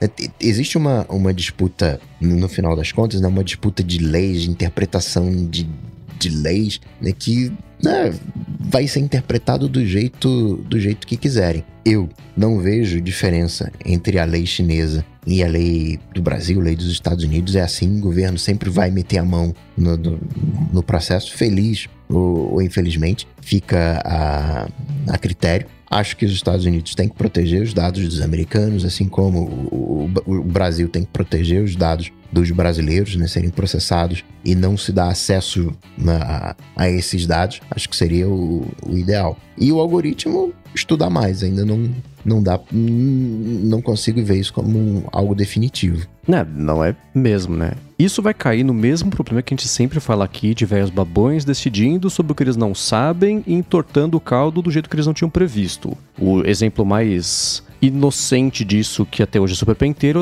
é o aviso de cookies em todos os sites, porque é uma canetada que deu no que deu, né? Agora, se você pegar isso para coisas mais importantes, como privacidade, na hora que eles definirem uma regra, uma lei, se tá tanto tempo falando sobre isso e não definiu nada, a hora que definir vai demorar muito tempo para definir de novo. Então, o, o risco de fazer isso errado é enorme e vai ter consequências por muitos anos, né? É claro que assim, assim que o TikTok for banido nos Estados Unidos, se ele for banido. Outros países também vão fazer a mesma coisa. Aqui no Brasil vai aparecer lei querendo banir também. Né? Você tem uma movimentação disso acontecendo já em celulares de pessoas que trabalham em governos, em vários estados americanos, que se você trabalha para o governo e tem um telefone do trabalho, você não pode ter o TikTok no seu dispositivo, no Reino Unido também. Que já Europa é também. tarde demais já, né? Já devia ser, então, tipo, você não pode ter nada do celular, uhum. do, tipo, você é um oficial do, sei lá, do FBI, alguma coisa, ah, vou instalar o TikTok, no... e não por uhum. ser o TikTok, qualquer app, do, tipo, claro. não, né? e o Reino Unido fez a mesma coisa, tem vários. É, a, a nível governamental, você já tem diversos bloqueios, o que eu acho correto. O que me pega nesse, nessa questão é o seguinte: Fulaninho é lá o, o, digamos, vamos colocar, senador. Fulaninho é senador. Ele não pode ter no telefone de senador, ele não pode ter o TikTok. Mas que diferença faz se no telefone pessoal dele ele tem um TikTok? Do ponto de vista chinês, né, que, ah, eu sou chinês, uhum. eu sou o governo chinês, enfim, quero espionar o senador X. Eu quero saber o que, que ele, do que, que ele gosta, né? Eu quero né, manipular ele de alguma maneira. Faz diferença se tá no telefone empresarial, governamental ou no pessoal? Você vai conseguir o É, dado então, né? do mesmo jeito. O slogan do TikTok, nesse caso, podia ser mudando o mundo uma dancinha de cada vez. né? tipo, eu fico pensando que dancinhas eles vão mandar pro telefone do senador pra fazer ele votar a favor ou contra o projeto tal, né? É, aí entra a parte da falta de compreensão técnica, porque o medo é o quê? Um arquivo confidencial e parar na mão do governo chinês. Acho que esse é o, o- o pior dos casos de, de medo nessa situação. Né? Você, e, é, assim, os dados que têm acesso a IP, mas tem também localização, isso é uma coisa que o aplicativo do TikTok tem acesso, pelo menos enquanto o aplicativo está aberto. Se você der acesso, né? Se você der acesso, é claro, mas isso, aí eu vou, eu vou fazer o papel E aqui de todo mundo jogador. acaba Todo mundo dando, dá né? acesso, né? É, Eu não. Então, né? Você, eu e Mas o Coca, isso é uma gente que coisa aqui são as exceções. que né? o device issued, né, que, que é managed, você pode ir lá quando e eu imagino que já seja assim, tem como ser configurado para você não ter como dar permissão de localização para nenhum app, né, ou só para um app específico. Então Uhum. é aquela coisa, é, não é que o app tem acesso à sua localização, é que você dá se você quiser e se você Aham. deu, problema seu, né? É, é para evitar casos em que o acesso seja dado acidentalmente, corta pela raiz. Isso dá para entender desse ponto de vista neurótico e desconfiado de você ter, e isso é uma coisa que a gente vai ouvir muito nessa, nessa entrevista, nesse depoimento, um adversário com acesso a um país adversário, um governo adversário com acesso a essas informações. Isso faz sentido. Tenho certeza que vai ser citado também um estudo amanhã, que é uma coisa que o Scott Galloway comenta às vezes. Eu procurei, eu tô com esses estudos abertos aqui agora, que eles foram feitos em 2020 e em 2021 e concluíram que os millennials têm visões cada vez mais positivas sobre os países estrangeiros versus a visão que eles têm dos, do próprio país, dos Estados Unidos. Então, basicamente, quanto mais jovem você é, menos você gosta do próprio país versus os países vizinhos ou estrangeiros. Aí o medo, né, a neurose é assim: ah, então você tem um país adversário que controla o feed de uma galera que já está predisposta a não gostar do próprio país. Se eles aumentarem. Nossa, que horror, né? Imagina se eles Então. descobrissem como é o brasileiro, né? que adora detestar o Brasil, né? Mas será que esse gosto por outros países vem acompanhado de um conhecimento básico de geografia também? Porque aí eu vejo como improvement, né? Porque Então, o, o estadunidense médio não enxerga além do próprio umbigo, né? Vamos ser. não é isso, gente. Isso não é estereótipo, isso é real. Tipo, aham. real. É, não é eu preconceito, conheço. é um conceito, né? é, eu conheço pessoas dos Estados Unidos, muitas pessoas dos Estados Unidos inteligentíssimas, que a pessoa não sabe nada sobre nenhum país que não seja os Estados Unidos. Então eu vejo isso Uhum. aí como positivo. E isso não é uma coisa assim, a culpa não é do TikTok. E o Scott Galloway comenta: será que é porque pela primeira vez em 10 gerações quem tá ganhando dinheiro hoje em dia ganha menos do que a geração anterior? Você não consegue comprar uma casa, não consegue comprar um carro, não consegue comprar nada, vídeo salário. Será que isso tem influência? É óbvio que tem, mas ainda assim, o medo é você ter um país adversário aumentando ali de pouquinho em pouquinho a temperatura de recomendações anti-estadunidenses e isso começar a manipular a cabeça maleável dos jovens sem ainda o córtex pré-frontal completamente desenvolvido, etc, etc, etc. Então você vai ter. E esse é o assunto que mais pega com americanos, que é a parte de orgulho nacional, especialmente americanos mais conservadores, os mais velhos, os republicanos, que são quem mais vão bater amanhã ou ontem nessa nesse depoimento aí do TikTok. Então esses medos todos dá para entender acompanhados justamente da falta de conhecimento técnico, né? Que essa mesma galera que vai fazer perguntas amanhã tem certeza que o telefone escuta, o microfone fica aberto, que o Instagram espiona o que você está fazendo para mostrar propaganda, etc, etc, etc. Então, isso tudo é o que vai inevitavelmente fazer todo mundo sair dessa, desse evento, sair desse depoimento convencido de exatamente a mesma coisa que está convencido hoje, antes do depoimento, e ninguém vai fazer nenhum progresso nem para lá, nem para cá versus isso tudo. E o principal medo não é de espionar a população inteira, mas é que quer, quer ver um exemplo prático? Aquele o jornalista o Jamal Khashoggi que foi assassinado a pedido do príncipe não sei onde lá no, no, no na embaixada de Istambul. E era um jornalista que, né, o governo lá tinha um problema com ele, etc.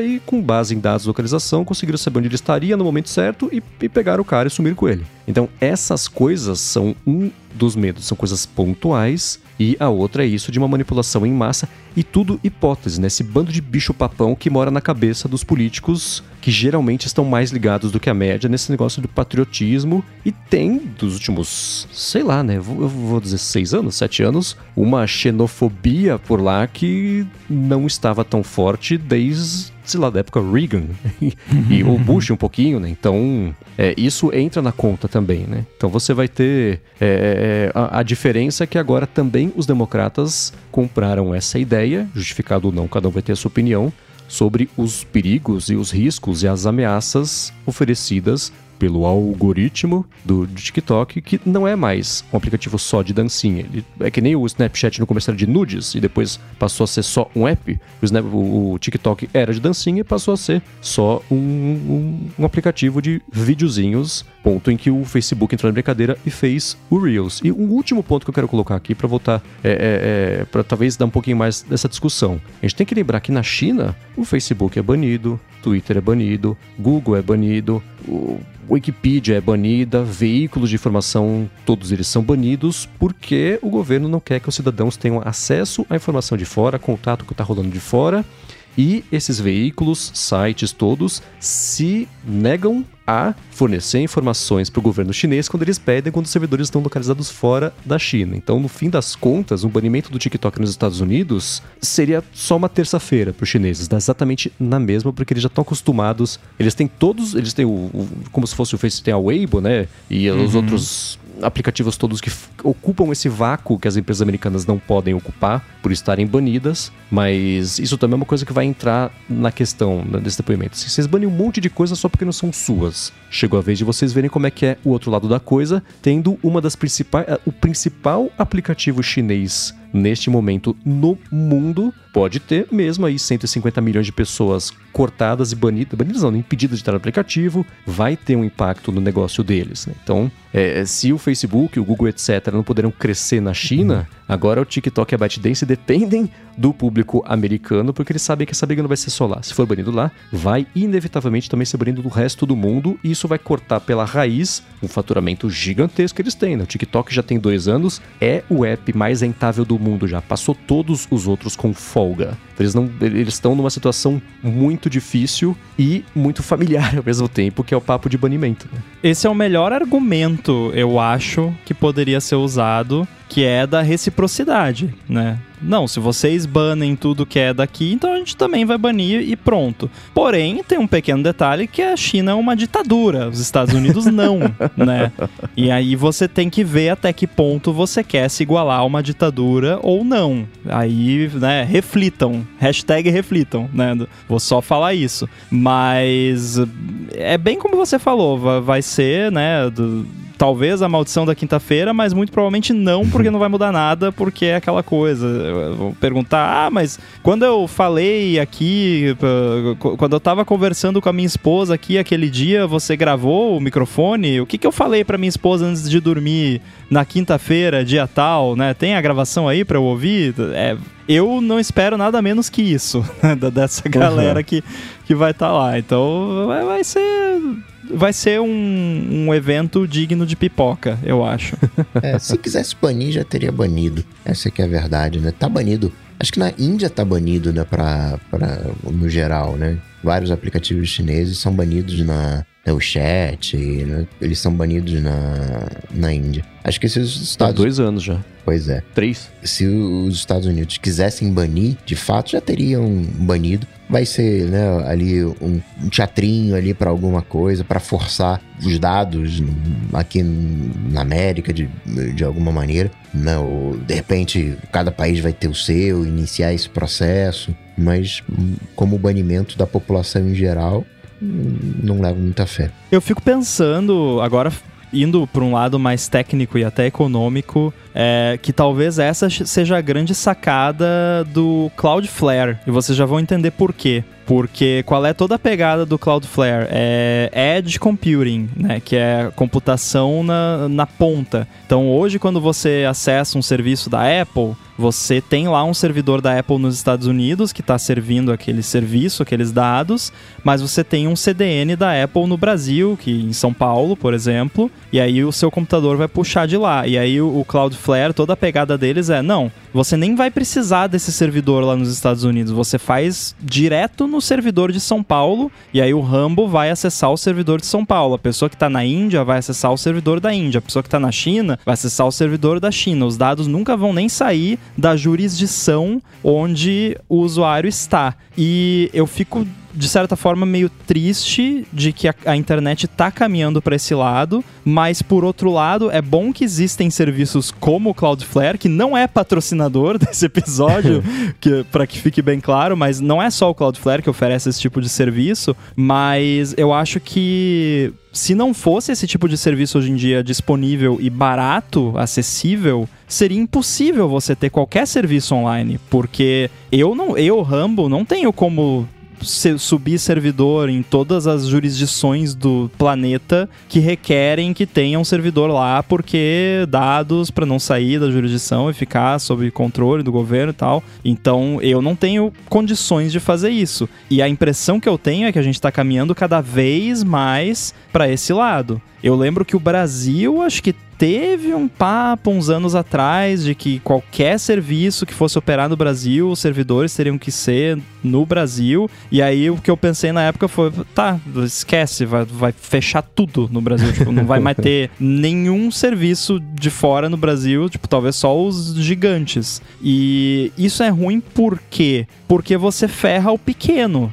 E por isso que sempre que a gente fala nessas questões de regulamentação, então a gente sempre comenta que tem que ter um, tipo, um faturamento mínimo para você começar a ter aquilo imposto em cima de você, ou então um número mínimo de usuários, porque o carinha lá na, na garagem dele que tá criando uma rede social nova e tal, não tem condições de ter servidor no mundo inteiro. Ele vai ter o servidor na garagem dele, ou né, na Amazon lá nos Estados Unidos e, e quer lançar o um negócio pro mundo inteiro. E as, assim é como a internet sempre funcionou. E parece que a gente está caminhando para a internet não ser mais assim cada vez mais. Por isso que eu trouxe essa questão do Cloudflare, né? Então, para quem é desenvolvedor aí precisa subir serviços e está preocupado com isso, vai atrás de, de, edge computing, né? Não tem só Cloudflare, tem, tem outras, mas uh, vai ser a solução, porque tá, tá ficando complicado, né? Não dá para ficar tendo servidores dedicados em cada jurisdição que coloca uma imposição dessas. Eu achei curioso você começar o papo com o Cloudflare. Eu falei, cara, pra onde ele tá indo com essa conversa com o Cloudflare? Fez completo sentido, pode crer.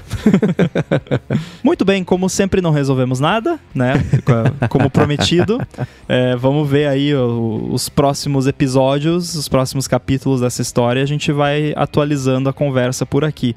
Mas agora, antes de encerrar esse episódio, a gente tem aquele momento que a gente responde as suas perguntas no hashtag AloADT, que você pode mandar pra gente. É, é só no Mastodon agora ou, ou ainda pode mandar no Twitter? Eu tô pegando só do Mastodon. Ah, então tá. Então, ó, Twitter tá abandonado, manda no, no Mastodon. Ou pode mandar e-mail também, tem aí nas notas do episódio, né? Quem não curto, quiser. Curto, por favor, curto, tá, gente? Curto, curto, curto. vamos resolver isso. Spoilers, em breve. Uh, Enfim, primeira pergunta vem do Jailton Lopes. E ele perguntou o seguinte: qual configuração vocês nunca deixam de fazer em um Mac novo? E aí? Aquela primeira coisa que vocês vão lá e, e, mudam na configuração. Mudar na configuração, eu pensei em primeiro aplicativo que eu instalo, né? Que é o, o de senhas. Mas configuração. Tá fácil, hein?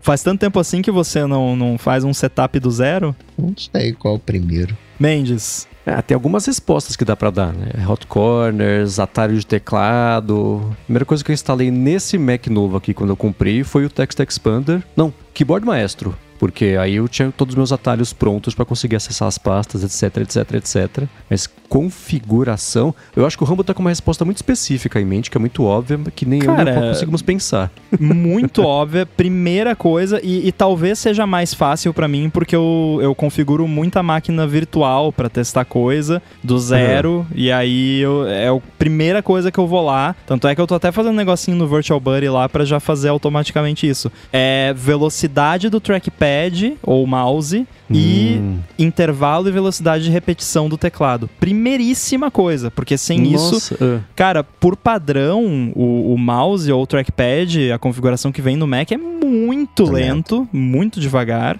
Até na velocidade máxima eu ainda acho que pode ser um pouquinho mais rápido. E também a repetição do teclado, você fica segurando a tecla, e, nossa, é muito lento por padrão e o intervalo é muito longo. Eu boto também tudo no, ma- no mais rápido possível. Você vai apagar ali um monte de caracteres, fica segurando e vai, prrr, vai rapidinho. É, são as primeiríssimas coisas que eu faço. Aí depois eu vou lá no Finder, eu habilito para mostrar as extensões de todos os arquivos, que eu gosto de ver as extensões dos arquivos. Coloco para não confirmar antes de esvaziar a lixeira, porque eu não preciso disso. Se eu cliquei para esvaziar a lixeira porque eu quero esvaziar, não precisa confirmar. É, mas essas são assim, primeiríssimas ali, é, é quase que no automático já que eu faço. Cara, eu não faço nada disso. Nossa, Não, essas coisas aí, o, o Rambo falando assim, essas coisas eu faço. Mas, por exemplo, velocidade do mouse, eu não configuro lá porque eu uso o Better Touch Tool que consegue acelerar, deixar mais rápido do que o máximo do, do, do padrão. É, o- o- a minha mentalidade nos ajustes, né, quando, quando eu zero, é, é o seguinte: como eu vou testando muita coisa, acaba que ficando, vai ficando um lixo. Então, Uhum. quando eu inicio uma máquina do zero, eu inicio do zero e conforme eu vou precisar, tipo, se eu formatar o meu Mac agora, eu vou levar um mês para ter ele 100% igual ao Uhum. original. Por quê? Primeiro eu vou colocar o aplicativo de senhas e vou fazer as coisas. E precisei do outro, coloquei. Então tem tarefas que eu só faço uma vez por mês. E aí, quando eu for executar aquela tarefa uma vez por mês, eu vou instalar as coisas que eu preciso para aquela tarefa de uma vez por mês. Então é muito. é, eu, não, eu não pego, eu volto meu backup, aquela coisa toda, que não volta. As configurações não voltam, né? Mas antigamente voltava, né? Que tinha aquela. aí ficava aquelas preferências nessa. Voltava tudo bonitinho. Mas com o advento do iCloud, a galera não, não quis salvar as conferências, as, as preferências na nuvem e aí fica tudo, tudo bagunçado. Mas eu vou reconstruindo aos pouquinhos. Eu faço a mesma coisa, inclusive já dei o spoiler aqui que eu terei um Mac novo em breve e pretendo fazer do zero esse Mac. Que esse que eu tô agora, que é o M1 Max de 14, eu não fiz do zero. Eu fiz o Migration Assistant pra ele, porque eu tava com pressa e precisava. Mas aí é como você disse, sempre vem um lixinho, né? Sempre fica. Ainda mais programador, que aí tem um monte de ambiente, de Python, de Node, de trocentas mil linguagens, e aí você vai acumulando e vai ficando uma sujeirinha. Eu tenho sujeira de Intel ainda nesse Mac, porque eu tinha feito o Migration Assistant pro meu MacBook Air M1, que foi o meu primeiro Mac M1, daí eu fiz pro Mac Mini M1 e aí fiz para esse Mac. Então tem coisa de Intel, né? Tipo de ferramentas de linha de comando que, ah, tá funcionando, deixa assim, né? Outro dia eu vejo e, e virou débito técnico. Então, a forma de eu pagar o débito técnico vai ser decretar falência, basicamente, e formatar Recuperação do zero. judicial. É, recuperação técnica. Técnica. É, mas eu lembrei de outros dois ajustes que são relacionados e que também eu não vivo sem mexer e no caso desabilitar, que é no caso do Ventura fica em desktop and dock e é Ask to keep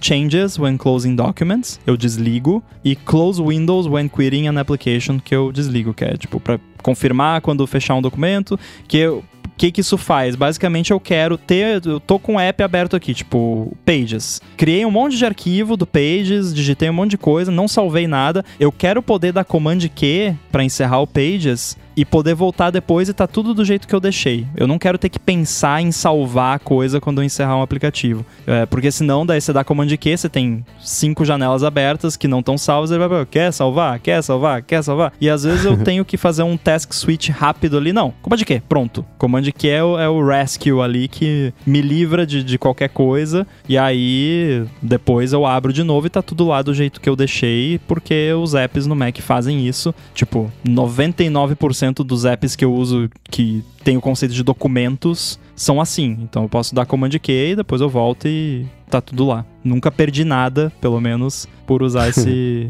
esse recurso assim. Que você tenha percebido. É, Isso é aquela coisa que, assim, se eu não desligo essas duas coisas e eu vou usar o Mac, é como se o Mac tivesse quebrado para mim, assim. Eu acho bizarro eu não poder simplesmente encerrar um app com coisa não salva e, e ter que pensar se eu vou ou não vou salvar na hora que eu. Não, cara, eu, eu preciso sair, tô, tô, com pressa. Outra hora eu vejo, né? Mal, mais débito técnico aí, ó.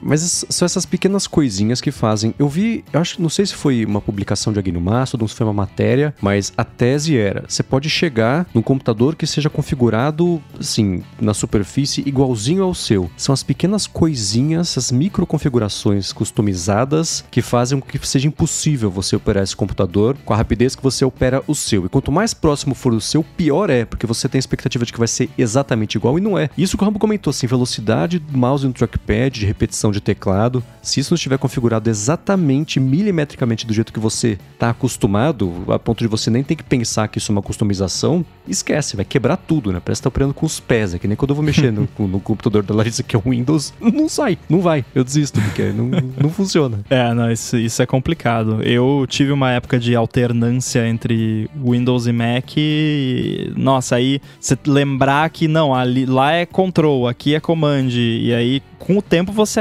até que pega, mas ainda assim de vez em quando dá uma bugada. É, é que nem a gente já falou aqui outras vezes, de tipo, você tá com o teclado meio centímetro mais pro lado uhum. do que deveria, e aí você digita um monte de coisa, só que tá uma tecla pro lado.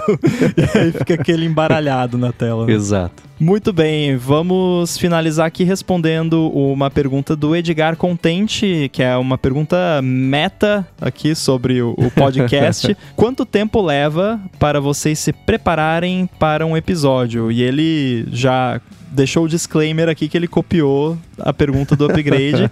e se ele não tivesse deixado o disclaimer, eu ia saber que ele copiou do upgrade, porque é muita coincidência. Eu ouvi o upgrade, vi que fizeram essa pergunta lá. Uhum.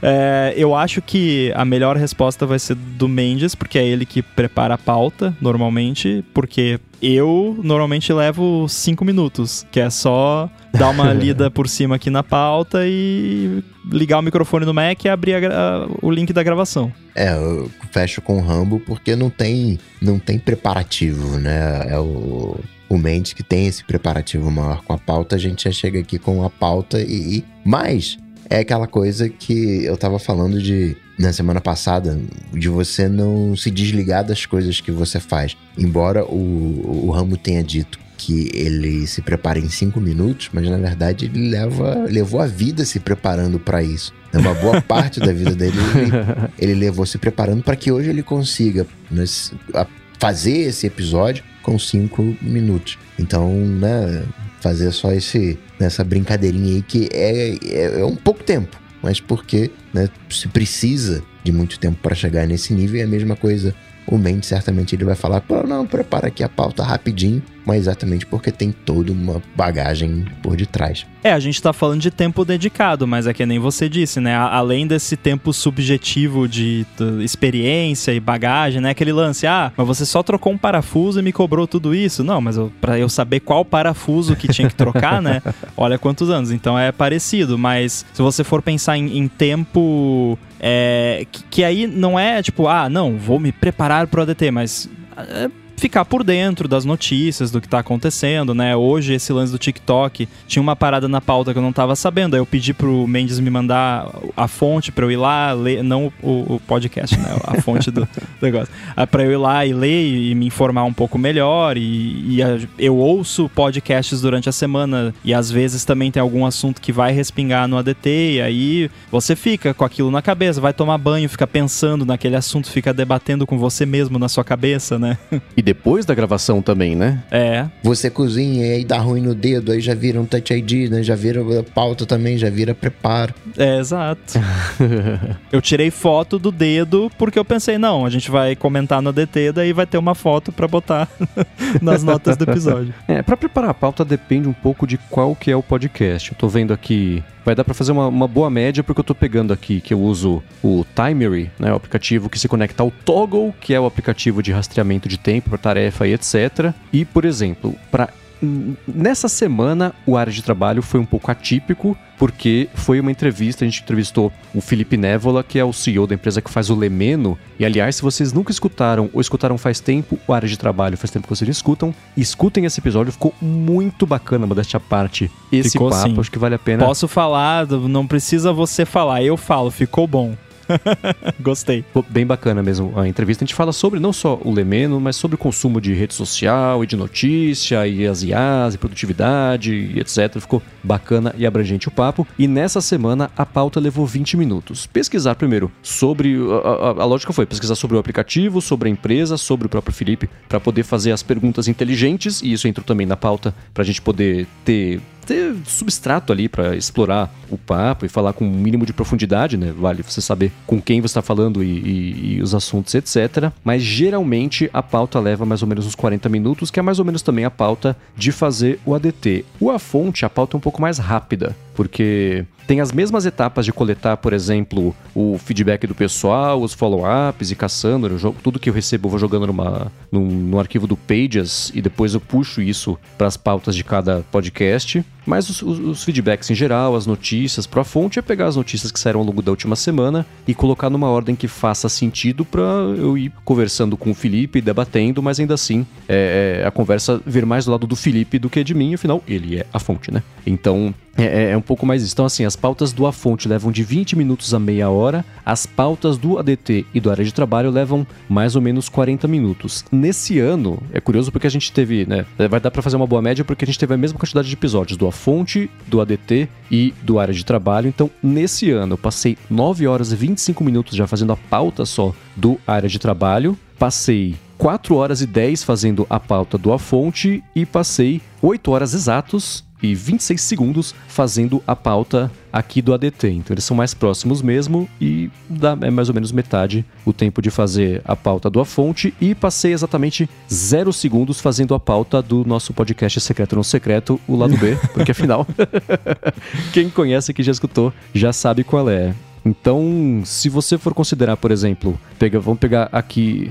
o ADT, são até, o, até hoje nesse ano, 8 horas fazendo a pauta, 20 horas fazendo a gravação, não tem a edição, a edição é quem faz o Edu, e aí depois 8 horas fazendo a revisão e depois 3 horas fazendo a publicação. Então, dá para ter uma ideia mais ou menos aí de, de, de 40 horas de trabalho nesse ano de ADT, quanto tempo entra em cada coisa. Mas a edição geralmente, a do A Fonte também é um pouco mais rápida pela dinâmica que eu e o Felipe temos de conversa, mas geralmente, assim, se o episódio tem duas horas, é uma hora editando. Na hora de trabalho é, é assim, enfim, no lado B também é assim. Quando tem três pessoas participando é um pouco mais demorado do que duas, mas geralmente aí são dois minutos de episódio para uma hora, para um minuto de edição e também mais ou menos por aí para fazer a pauta. Muito bem, se você quiser mandar sua pergunta, Mastodon, hashtag AluaDT, ou manda um e-mail também pra gente, tem o link aí nas notas do episódio. Mas acho que por hoje é isso. Quero deixar aqui novamente um agradecimento para os nossos apoiadores,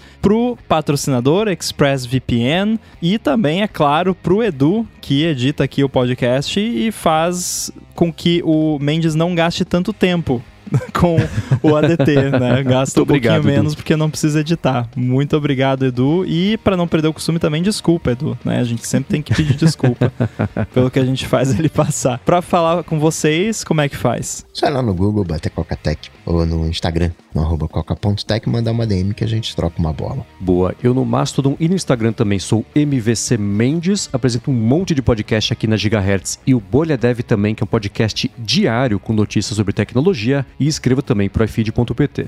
Muito bem, eu estou no mastodon.social, arroba underline inside, e tem também o Olá Mundo aqui na Gigahertz sobre débito técnico. Se você não sabe o que é débito técnico, vai escutar lá o Olá Mundo dessa semana e também talvez tenha um outro podcast aí, um outro episódio em breve, vamos ver, quem Ó. sabe. Spoiler. Pois é. Então é isso, tudo dito e posto, a gente volta na semana que vem. Falou, tchau, tchau. Falou.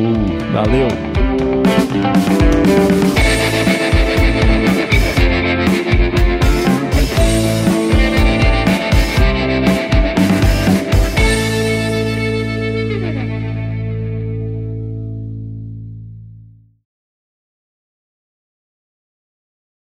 Vocês viram como a minha imagem tá bonita? Eu tô usando Camel. Olha! Ponto importante, a imagem tá bonita, não é que eu estou bonito. É só a imagem. o fundo borrado atrás de você tá lindo. É, eu tô usando o esquema de portrait do próprio Camel, que supostamente é melhor que o da Apple e, por enquanto, parece estar melhor que o da Apple de fato aqui, para Uhum. mim, porque o da Apple ele se confunde com o fio aqui do, do fone, tipo, entre a minha cabeça e o fio, ele não borra. Ele acha Aham. que é, sei lá, qualquer coisa que tá muito perto do rosto, ele não borra. Você quer fazer um experimento e trocar ao vivo o input da câmera pra gente ver a diferença? Posso, deixa eu abrir aqui. O bom de usar o Camel é que dá pra fazer isso também, né? É, ele borrou um pouco mais. É que- Ah, dá é, pra sim, ver é. bem aqui. Que você tá com camiseta preta, tem um monitor preto atrás de você e o fio é preto, Ó, né? vou então ficar na mesma posição, desligar aqui o retrato da Apple ligar o do Camel de novo. Ó, o do Camel borra ali atrás. É, ó. ele borra, é. Borra é, um é. pouquinto o fio também, mas tipo, Então, whatever, o fio, vai embora né? junto, né? Mas. É. é. Mas eu, eu.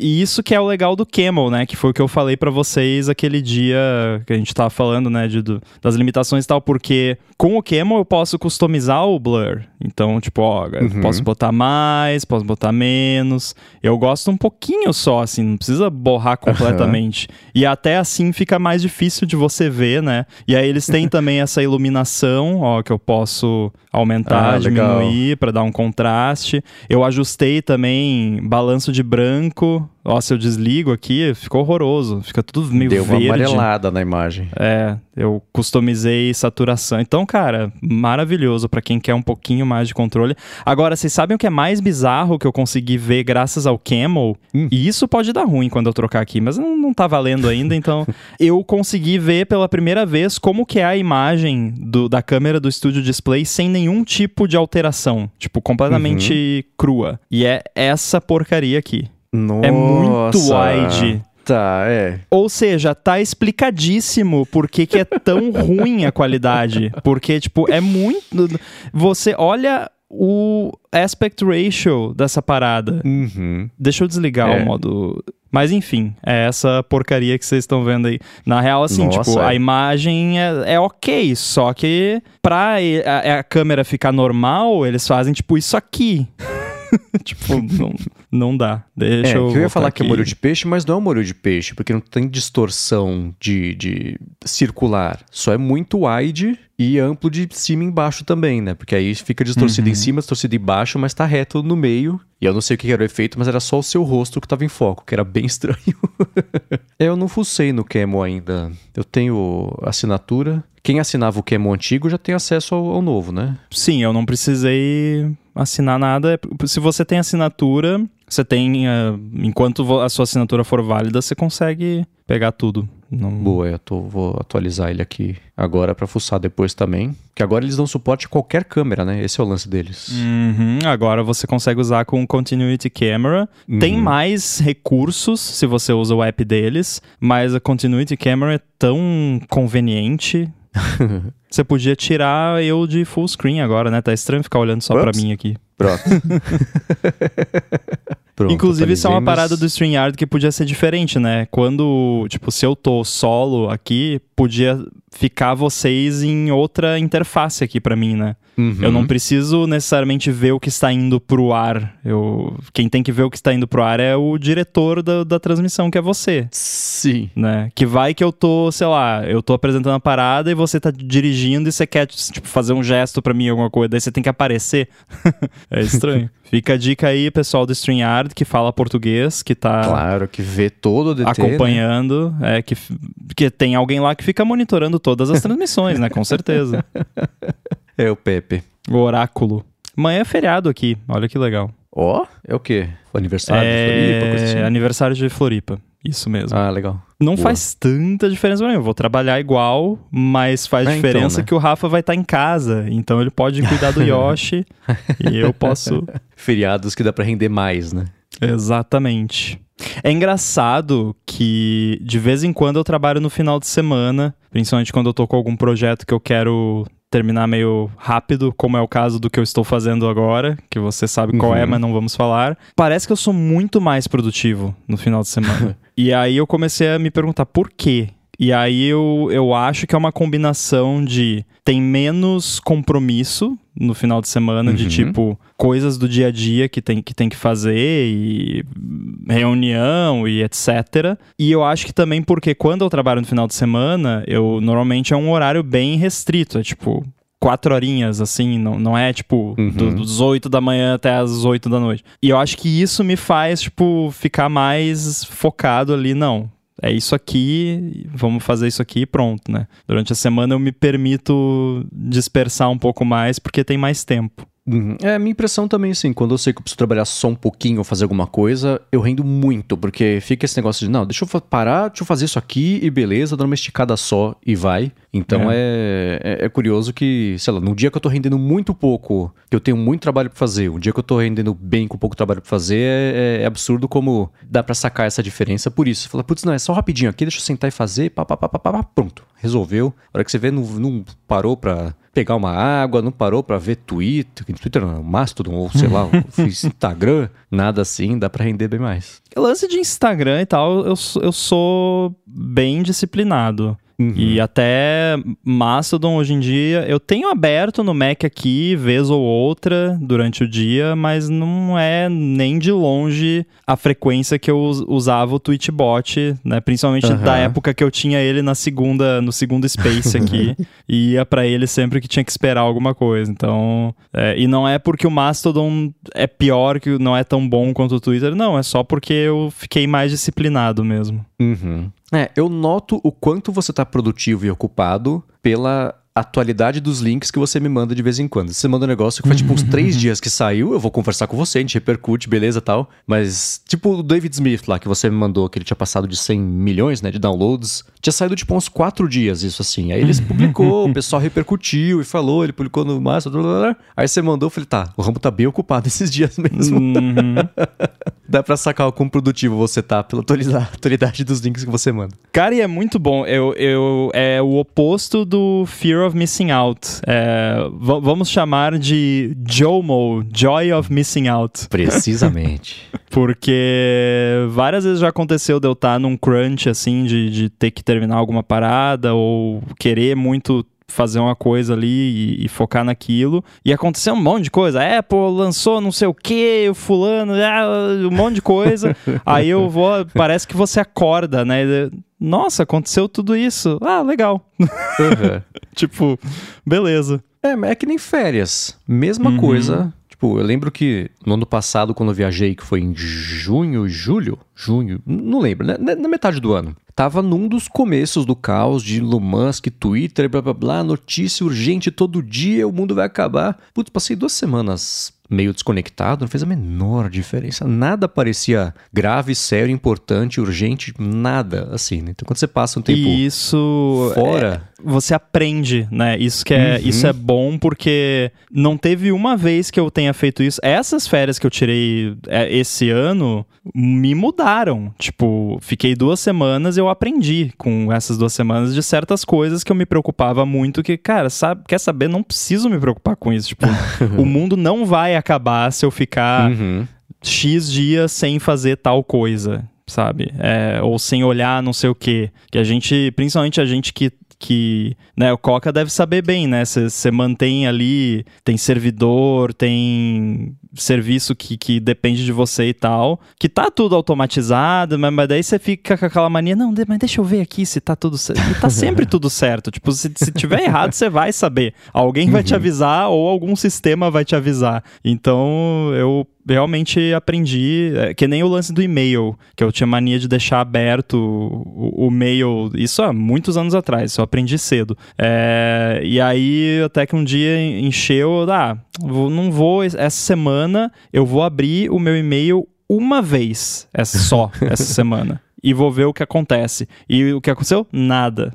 Ficou Uhum. tudo bem, ninguém morreu. É, aí hoje em dia eu abro uma vez por dia, mais ou menos. Mas de notícia é louco, como a gente entra no Vortex e fala, nossa, parece, Uhum. parece tudo que é importante, caótico, vai acabar, você passa uma semana sem ver, não muda nada, não é importante. O que parecia importante já perdeu importância, e o que parece muito importante agora, você põe no vetor pra uma semana pra frente e fala, tá, isso não vai ser importante também. o que é o exato oposto de, por exemplo, quando eu fazia, especialmente o loop matinal, que eu defini definia a pauta, né? Não era Sim. uma coisa pré-definida como uso pro Bolha Dev pra, da newsletter do The Champs. E, e as tretas de Apple e, e- e, hum, Fortnite, lá, Epic Games, essas coisas todas assim, que todo dia saía notícia, alguém falava uma coisa, no dia seguinte alguém refutava, aí o juiz do caso falava alguma coisa. É, não. Deixa pra lá. Acrescenta nessa, nesse meio que uma coisa é você cobrir uma notícia, outra coisa é você fazer Uhum. notícia. Né? Muitas das Sim. vezes, a- né, em vez de relatar a notícia, a galera quer fazer, fazer a notícia, né? Quer, quer, quer que aquilo viralize, sei lá, né? né? Outro. Não tem mais aquela, aquele reporte frio inicial. Não, o mundo vai acabar por causa disso. Ah, e você mesmo, né? Você, desde que migrou do Cocatec diário pra com a frequência quando Aleatória. precisar de um episódio, quando tiver um episódio, né? Também é uma coisa que eu acho que pra você, você também sacou essa diferença de atualização constante versus separar o joio do trigo, o que parece importante no dia, daqui a três dias só uma coisa era importante. Se você juntar uma semana inteira, tem coisa importante que você vai deixar de fora, que no fim das contas acaba não sendo importante. Então a, a, a hierarquia de importância disso e a urgência dessas coisas acaba cedendo bastante, né? no final da- das contas, pra mim, nunca foi importante. Pra mim, sempre foi um motivo pra conversar. né? Sabe, Uhum. aquele cara que se encontra com os amigos no final de semana e fala sobre futebol. No outro final de semana, ele vai continuar falando sobre futebol, e no outro, e assim vai, que não tem importância nenhuma. Mas isso não é importante. O importante é estar com os amigos e conversar. Então, Uhum. é, a, maneira que eu olho pra isso é muito mais um. Eu gosto disso daqui. Né? Vamos conversar sobre isso daqui. Mas é muito mais para interação eh, do que propriamente a importância da notícia. E na notícia você vai lá Uhum. ler o, o, o site e pronto, né? Tá satisfeito. É, é a interação que, que me interessa. Outra coisa também, essa semana a Larissa tava no Instagram, né, scrollando, scrollando, ela chegou, ela parou, virou pra mim. Você sabe como é que é o aumentativo de copo? Eu, pra mim era copão, né? Ela, não, copásio. Eu Falei, caramba, é ver- não tem copão, é copásio. O aumentativo de copo, não é nem o superlativo, nada assim. Ela pegou uma lista de aumentativos que não tem nada a ver, que sempre acho que é uma coisa ou outra, né? tipo fogo, fogaréu, não é fogão. né? Ah, não, mas esse eu sabia. Aham. Não, fogaréu a gente conhece a palavra, mas Eu tô no, no chat GPT aqui, vamos ver. Qual é o aumentativo de copo? O aumentativo de copo em português é copão. Aí, tá vendo? Copão Cara, não, né? Você tem o- o pão e o copão. É o copiloto do pão. Não dá, né? É, Amanhã eu vou na, na lojinha ali de pão de queijo e vou pedir um copásio de pão de queijo. Eu acho que a casa do pão de queijo tinha um copão de queijo, não tinha uma coisa assim? Tem, tem, que tem. é- era igualmente cretino e ótimo. ó, aí. Aí eu falei, mas me disseram que é copásio. Aí peço desculpas pela confusão. Em algumas regiões do Brasil, as pessoas Ah. podem utilizar formas diferentes para o aumentativo. Embora copão seja. É possível que algumas áreas copásio. É, tá mandando um migué já. tipo, na dúvida, fala que é regional. Deixa eu ver no Bard aqui. Qual é o aumentativo de copo?